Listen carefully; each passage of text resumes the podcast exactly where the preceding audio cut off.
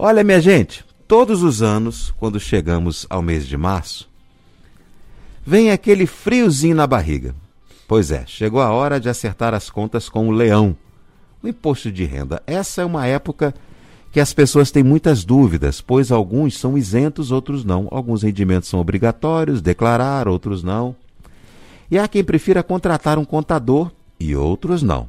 Para a gente responder algumas perguntas dos nossos ouvintes, hoje eu vou falar com o professor de Ciências Contábeis do IBMEC Brasília, Humberto Castro que acabou de cair a ligação dele, Érica. Tenta retornar o professor Humberto aí, por gentileza. A gente vai falar sobre essa questão do imposto de renda. Então, deixa eu continuar dando algumas respostas aqui enquanto a gente retorna a ligação da Denise de Santa Maria, que diz que o homem não consegue pensar rápido, nem consegue fazer mais de uma coisa ao mesmo tempo. Mas, aos olhos de Deus, sem eles não podemos ser mães. Feliz Dia da Mulher para todos os ouvintes. Que coisa, hein? Conseguimos?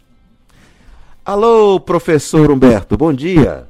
Olá, Ricardo, bom dia. Seja bem-vindo aqui à nossa programação, tudo na paz, graças a Deus. Professor. É, é sempre um prazer. Professor, a gente está hoje falando a respeito aí da declaração do imposto de renda que começou no dia 1 de março, né? Vai até o dia 30 de abril, se não me falha a memória, não é isso? Isso, perfeitamente. Antes, de, an antes de, de, de, seguir a pauta preparada pela Gisele aqui, eu queria lhe fazer uma pergunta que é claro. minha. Eu quero saber se é, é fato ou fake.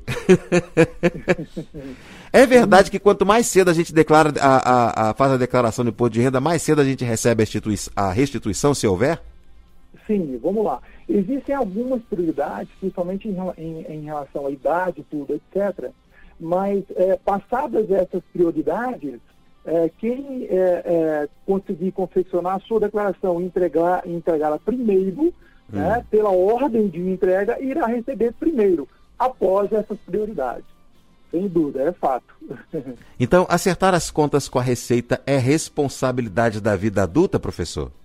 Sim, não há dúvida. É, inclusive, mesmo que a pessoa seja menor, mas ele já ofira rendimentos, né? no uhum. transcorrer da sua vida laboral, iniciando a sua vida laboral, sem dúvida já começa a partir daí a prestar as suas informações ao leão, inclusive mesmo estando isento da apresentação da declaração, porque as informações são informadas, né, são geridas é, pelo seu genitor, né, pelo seu tutor, pelo seu, né, enfim, pela pessoa responsável fiscal pelas informações dos seus dependentes ele entra como dependente, a informação dele vai, obviamente, junto da declaração do responsável. Quem é que deve declarar o imposto de renda nesse ano? Ah, boa pergunta. Vamos lá. Quem está obrigado? São obrigados aquelas pessoas que tiverem rendimento a partir de R$ 28.854, né? No ano é, passado. São aqueles itens né, que estão lá no, no sítio da, da, da Receita Federal. Além disso, muito embora a gente tenha a impressão de que seja só em função disso, mas isso é só em relação a rendimentos tributáveis, tá? Uhum.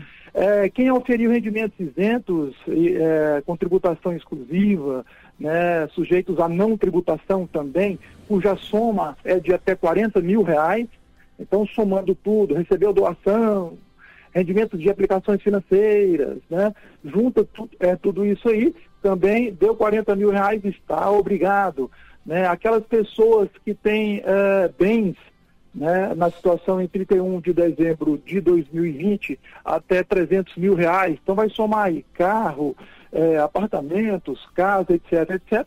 Mesmo não estando nessas condições aí em função dos rendimentos, também está obrigado. Então vamos lá, além dos rendimentos tributáveis, cujo, cujo limite é de 28 mil reais, ainda tem aquelas pessoas que receberam. No exercício de 2020, aí vai uma novidade em relação à, à Receita Federal, que é, é dos rendimentos é, que a pessoa recebeu em consequência da Covid, em consequência da pandemia. Então, aqueles valores daquelas parcelas que foram recebidas terão que ser informados. E aí, vamos lá. Vamos supor que a pessoa tenha de rendimentos tributáveis mais os rendimentos que ela recebeu uh, por causa do Covid, uh, e o valor seja de até, a, a partir de 22.847. Qual é a novidade agora em consequência da pandemia? Ela vai ter que devolver o que exceder este valor aí de 22.847. Então é uma novidade aí para este ano, né? É, é, é, é, de obrigatoriedade e com devolução de valores recebidos a partir desse valor aí, né, de 22.847. E, por fim, quem teve rendimentos de ganho de capital também o ano passado está obrigado a apresentar a declaração de imposto de renda, mesmo tendo recebido nada, né. Agora, professor, pois é, é um jovem, por exemplo, que se é, cadastrou ali nesse auxílio emergencial, por exemplo, Perfeito. ele nunca declarou imposto de renda, ele tem que declarar? Vamos lá. É, é, é, é, mesmo ele, ele, ele não estando obrigado a declarar, existem outras situações. Por exemplo, se ele é dependente né, de alguma pessoa, é, este rendimento dele vai entrar com o rendimento desta outra pessoa. Então tem que tomar muito cuidado com essa situação aí, tá? Mesmo uhum. ele sendo obrigado, recebendo o benefício no ano passado, né? É, é, é, mesmo ele não sendo obrigado, mas ele é tutor, ele é responsável fiscal pelo seu descendente, eu vou ter que somar esse rendimento, porque esse rendimento também, para efeito fiscal, é um rendimento tributável. Assim como outros, né? É, é, rendimento provindos de estágio, de menor aprendiz, tudo isso aí é rendimento tributável. Então tem que tomar esse cuidado. O jovem não precisa apresentar, mas se ele entrar como dependente né, é, em uma outra declaração, esse valor deverá ser considerado. Agora, quais são essas principais mudanças, o senhor falou em algumas mudanças né, que aconteceram em relação ao ano passado, é, essa questão do auxílio emergencial, existe mais alguma, alguma é, mudança que foi realizada? Porque a gente está passando aí por um, um, um, momento atípico, né? Em todos os sentidos e com certeza uma mudança também na, na, na questão dos rendimentos, né, professor? Sim, sem dúvida. É, em, em, princípio, é, a mudança assim, mais significativa, viu, Ricardo, foi essa no sentido de, dessas parcelas que a pessoa recebeu, né, ela vai ter que apresentar, né, ou seja, demonstrar ao leão e voltar a diferença no que exceder, somando com os outros rendimentos tributáveis, 22 mil é, 847. Excedeu esse valor, ele vai ter que devolver essa diferença aí.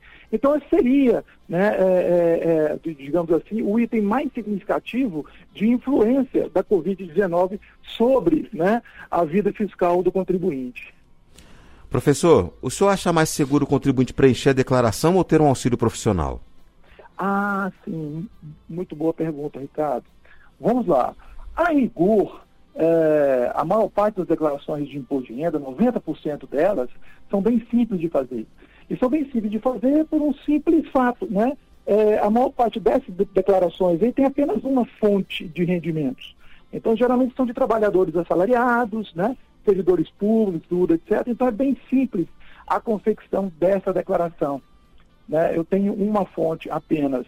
É, e o sistema é, é, bem tranquilo, você pode desenvolver isso aí de uma, de uma, de uma maneira bem, bem tranquila, o sistema é bem amigável. Né? Agora, se você é um contribuinte que tem várias fontes de rendas e das mais variadas formas, por exemplo, você tem rendimento tributável, você tem, você é um profissional autônomo, autônomo e também presta serviço, né? Uhum. É, você tem rendimento do trabalho assalariado, você teve ganho de capital no ano passado, você tem rendimento oferido de atividade rural que requeira compensação de resultado negativo de, de períodos anteriores.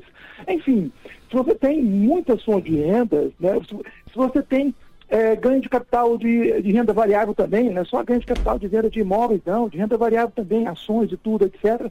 Talvez fosse melhor você contratar um profissional, viu, Ricardo? Por quê?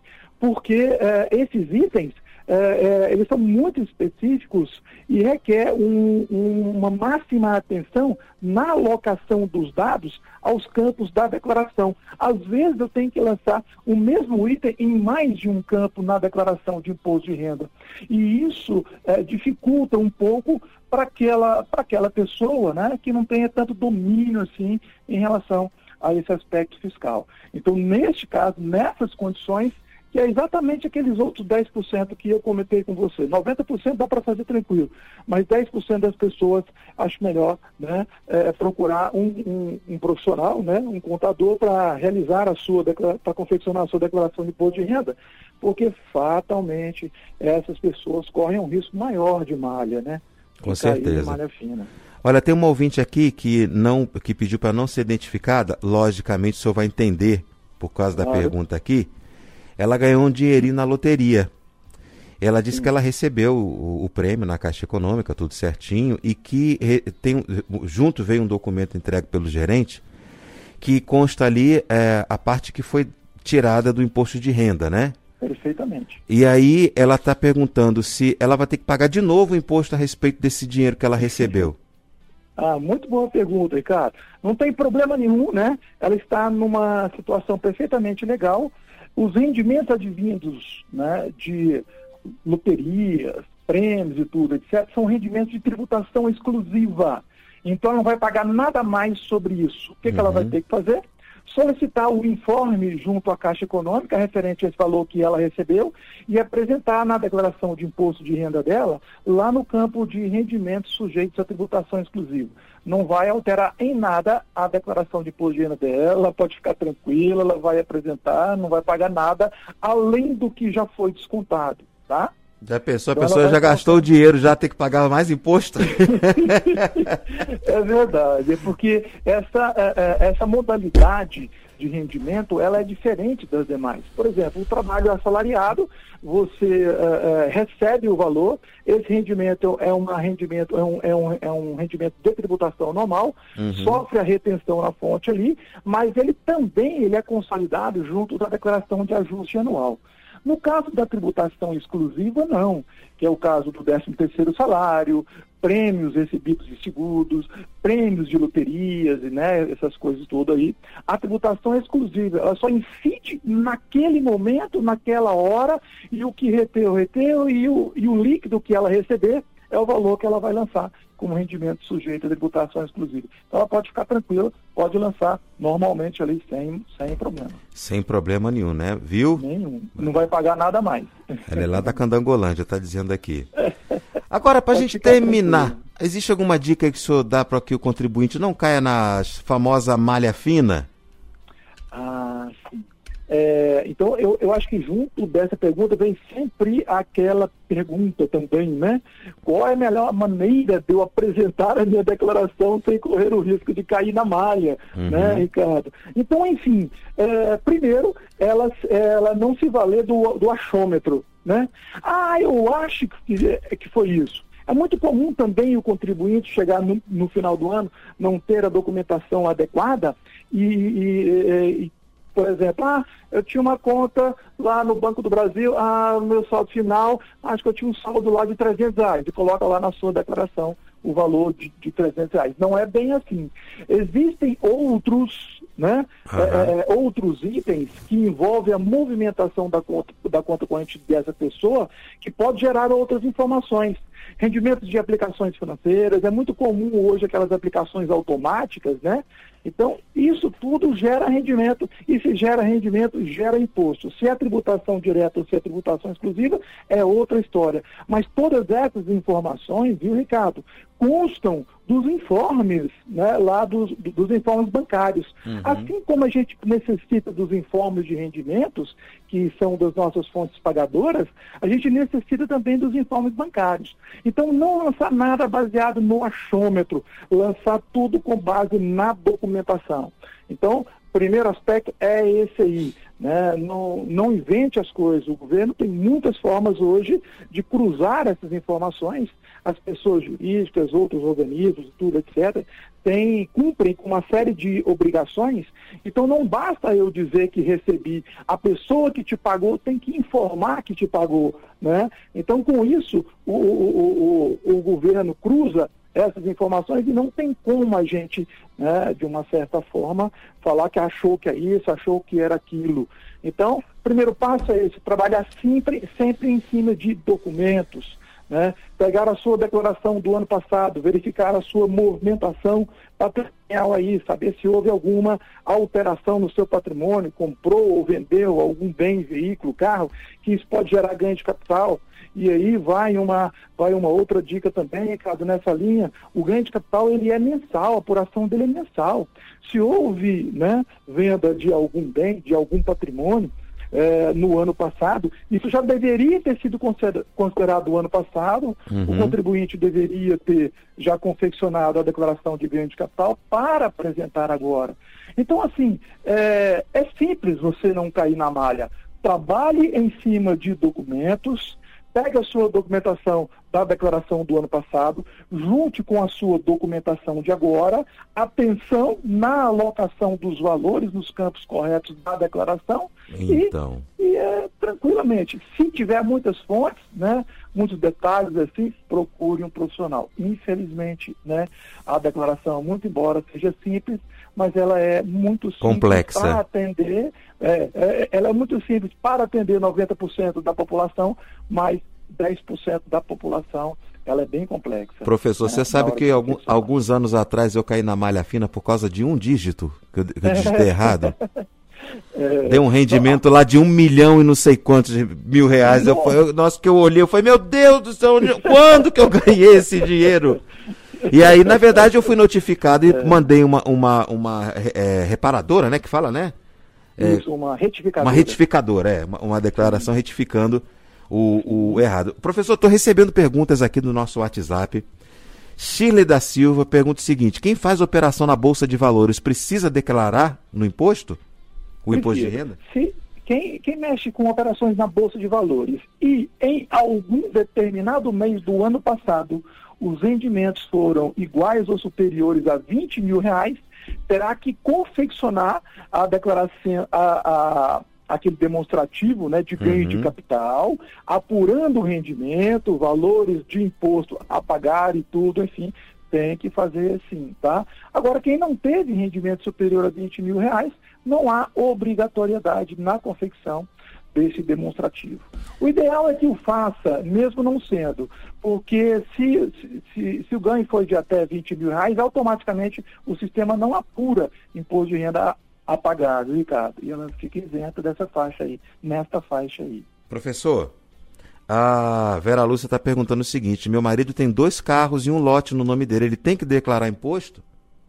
Se o somatório dos dois carros mais o lote, né, desde que ele não esteja obrigado em função das outros, dos outros itens, né, rendimentos é, é, é, rendimentos tributados com tributação direta até 28 mil, rendimentos né, isentos e não tributáveis, somando tudo, de 40 mil reais. Se ele não tiver dentro daquelas outras condições e se o valor desse patrimônio, os dois automóveis mais o lote, não der 300 mil reais, essa pessoa não está obrigada a apresentar a declaração de imposto de renda. Ah, deixa eu ver. Ah, ah tem um, vou botar um áudio aqui para você ouvir, tá bom? Segure, Sim, claro. segure na linha aí. Ricardo Brandão, bom dia. Bom Aqui dia. é a Mirta do Cruzeiro Novo. Eu gostaria de saber se você, se esse senhor que está falando tem algum site ou algum telefone que a gente possa ver se tem alguma pendência de anos anteriores do imposto de renda. Obrigada. Essa daí foi a Mirta. Deu para ouvir, professor? Deu, assim. Ela quer saber se existe né, algum tipo em que o contribuinte possa colher informação da Receita Federal em relação à sua situação fiscal. É mais ou menos por aí, né, Ricardo? Aham. Uhum. Vamos lá. Sim, é, é, tem sim. Telefone não. Até o ano passado a gente tinha aquele, se não me engano, uh, 146, alguma coisa assim. Mas assim, é, é, é, esse ano não tem mais. Como é que você vai saber da sua situação fiscal? Tem duas formas, tá? Ou você é, tem certificação digital pessoal, né? Uhum. Aquele cartãozinho de assinatura digital, ou você pode se cadastrar na Receita Federal lá no ECAC, né? E com o cadastramento, você, você entra lá é, no, num espaço exclusivo no sítio da Receita Federal, depois de cadastrado, e assim lá você vai obter todas as suas, aliás, todas não, pelo menos a maior parte, algumas são mais sigilosas, a, a, a Receita Federal não vai disponibilizar. Mas, assim, a maior parte, essas coisas, se você apresentou a declaração de imposto de renda, se a declaração de imposto de renda foi processada, se tem pendência ou se não tem, que são as principais informações, o contribuinte consegue obter direto do sítio da Receita Federal. Tem mais um áudio aqui, professor. É, ah, hoje está difícil de te liberar, viu? Vamos ouvir. Oi, Ricardo. Se a gente vende um lote aqui no Distrito Federal, aqui, por, aqui no Itapuã, uhum. por exemplo, é, e ah, esse dinheiro está adquirido por esse lote que, que é, é, é preciso fazer a declaração da venda, né? É, preci é preciso, professor? Vamos lá, vamos lá, Ricardo. É, um lote, né, entra naquelas situações de ganho de capital. Então, veja bem, é, o que é o ganho de capital? O ganho de capital é a diferença positiva entre o valor de venda e o valor de custo do bem. Deu diferença aí, é o ganho, você é tributado sobre esse ganho e a alíquota inicia a partir de 15%. Esse ganho de capital deveria ter sido confeccionado quando ela vendeu o imóvel, quando ela vendeu este lote o ano passado. Por quê? Porque o recolhimento dele é até o último dia do mês seguinte. E lote, a rigor, não goza de nenhum benefício, tá? Viu? Infelizmente não. A não ser aquela, o benefício de é, imóvel único, né? Se você uhum. tem até um imóvel de valor até 440 mil, na sua, se for único, tá? Se você tiver dois lotes, ela já perde este benefício, tá? E no caso dos imóveis residenciais também. Se você aplicar o valor da operação de venda na aquisição de outro imóvel residencial, você também é, fica isento do pagamento do imposto de renda. Mas no caso dela, como o lote não é considerado imóvel residencial, tá? É, isso está lá no regulamento. Neste caso, você tem que apurar o ganho de capital. Se o valor, eu acho que o valor 300 mil, né, que ela comentou, né, uhum. se, se for um único imóvel, é, não vai pagar ganho de capital. Agora, se tiver outro imóvel, vai pagar ganho de capital sim e já está atrasado. Se ela vendeu em outubro do ano passado, ela teria que ter recolhido o imposto até novembro. A Nisleide está perguntando aqui a respeito de que quem recebe salário de R$ 2.200 se precisa declarar imposto. Tem um valor, é, um teto mínimo, né, professor? Anual, Sim. né? Que, o senhor até comentou aqui agora, mas eu não me recordo. Qual é o valor? Eu sei, 28 mil e qualquer coisa. Tem até aqui, né? Eu estou sem o valor exato aqui, mas é, até 28.247, se não me engano, né? Até 28.247 não está obrigado a apresentar a declaração de imposto de renda. A partir né? desse valor, aí a tem que valor, apresentar. Tem que apresentar. Mas veja bem, Ricardo, o fato dela não apresentar não significa que não seja benéfico ela apresentar. Por exemplo, vamos supor ela tem, é, que, que ela tem arrumado um novo emprego no ano passado e a partir é, do mês de outubro ela começou, começou a receber salários, né? E tem auferido até o final do ano, sei lá, uns 18 mil reais. Sobre esse valor houve retenção de imposto na fonte. Por quê? Porque o imposto incide né, é, de um período, a competência ela é mensal. Então ela vai incidir todo mês o imposto de renda na fonte. Uhum. Então, para que ela, mesmo ela não estando obrigado, o ideal seria ela apresentar a declaração para ela receber e restituir este imposto que foi retido. Então, às vezes, mesmo não sendo obrigado, é interessante para o contribuinte apresentar, viu, Ricardo? Então, uhum. talvez ela, ela tenha que atentar para esses detalhes aí.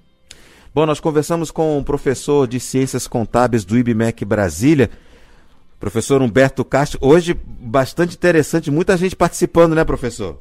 Ah, pois é, estamos à, à disposição, viu, Ricardo? Tá Sempre as ordens certo. Aí, Nós é que agradecemos. Um abraço, professor. Até a próxima oportunidade. Não há de que. Forte abraço.